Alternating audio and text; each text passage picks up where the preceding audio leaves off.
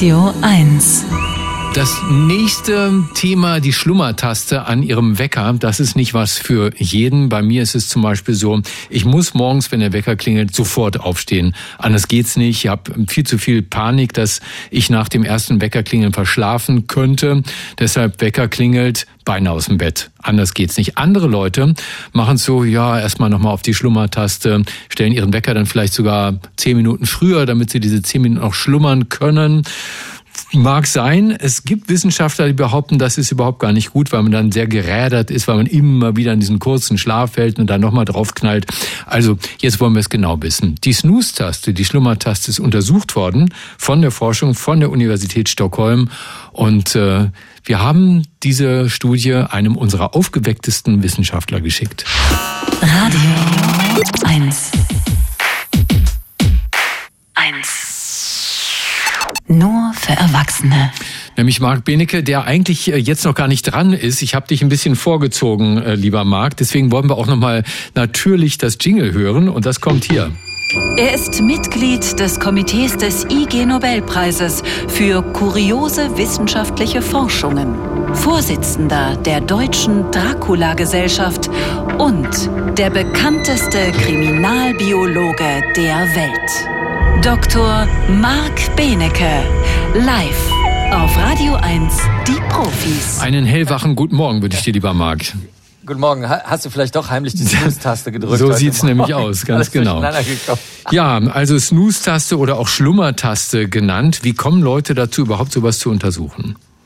Das kommt genau aus dem Grund, den du schon gesagt hast. Äh, es gibt die Überlegung, dass das eigentlich totaler Blödsinn ist, weil wenn ich sowieso, sagen wir mal, um 7 Uhr morgens aufstehen muss, warum soll ich mir den Wecker dann auf 6.30 äh, Uhr stellen? Weil dann schlafe ich ja eigentlich weniger tief in dieser Zeit, in der zwischendurch schon mal der Wecker geklingelt hat. Dahinter steckt natürlich die Frage, wie leistungskräftig und wie leistungsfähig sind die Menschen. Und dann haben die Kollegen aus Stockholm und Kolleginnen das jetzt mal gemacht und haben erstmal rumgefragt bei ziemlich vielen Leuten, also bei 1700 Leuten, äh, wer drückt überhaupt die Snooze-Taste? Und dann haben sie auch ganz viele Daten von so diesen, diesen Sportuhren Uhren untersucht und es stellt sich raus, ungefähr die Hälfte der Menschen macht das.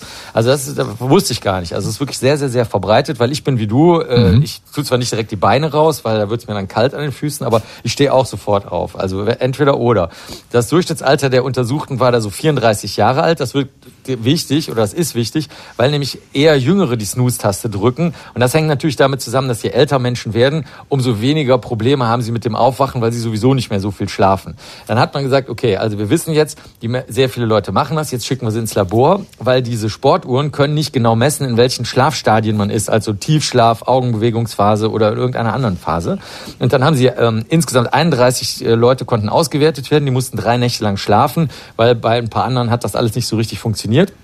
Und dann wurden die ziemlich ausführlich getestet. Und zwar mussten sie sofort, wenn sie dann aufgewacht sind, das waren alles übrigens Heavy Snoozer, also das waren alles Leute, die die Snooze-Taste benutzt haben. Nur solche wurden untersucht. Und dann mussten sie sofort nach dem Aufwachen, was ich mega lustig finde, total viele Tests machen. Also beispielsweise mussten sie auf so einem ähm, Gerät, wo rote Lampen aufgeleuchtet sind, sich merken, wann welche rote Lampe aufleuchtet und dann hinterher zum Beispiel sagen, was, wo, wo hat beim vierten Mal auf welchem Feld die rote Lampe geleuchtet. Oder sie mussten, wenn ähm, Schrift eingeblendet wurde, wo zum Beispiel draufsteht grün, aber in gelber Farbe war die Schrift, dann mussten sie sagen, okay, um welche Farbe geht's da? Also kurz gesagt, die Gehirnfähigkeiten wurden getestet und es stellte sich raus, was ich ziemlich merkwürdig und interessant finde, dass ähm, die Leute, die viel snoosen, dass die in diesen 30 Minuten wirklich weniger schlafen. Also das stimmt, man schläft weniger tief und so gesehen ist es eigentlich sinnentleert. Aber die Leute, die das gerne machen, sind leistungsfähiger. Das heißt, wahrscheinlich machen die das im Laufe ihres Lebens, merken die,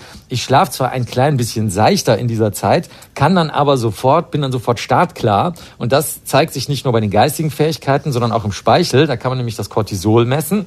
Und das Cortisol zeigt dann eben auch an, wie gut der Körper schon hochgefahren ist auf die Tagesleistung.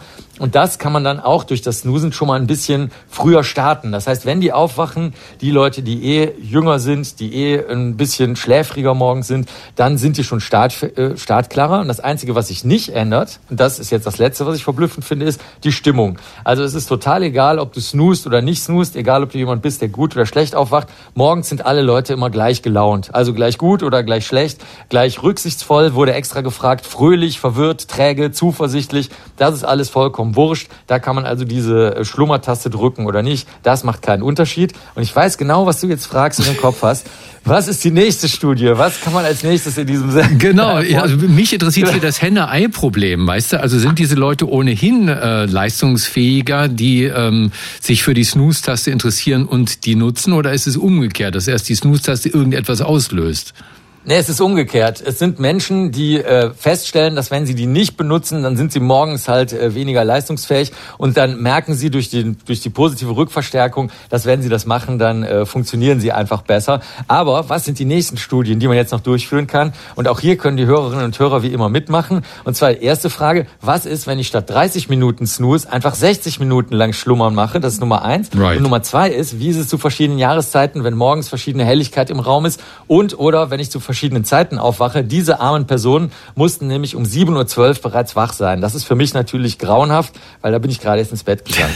Also der, deswegen gibt es noch viele Möglichkeiten, hier noch weitere äh, Forschungen Ja, ja. Morgen früh um 7.12 Uhr rufe ich dich mal an, Marc, und gucke, ob das stimmt, ob du wirklich gerade ins Bett gegangen bist. Ne? Dann drücke ich auf Snooze.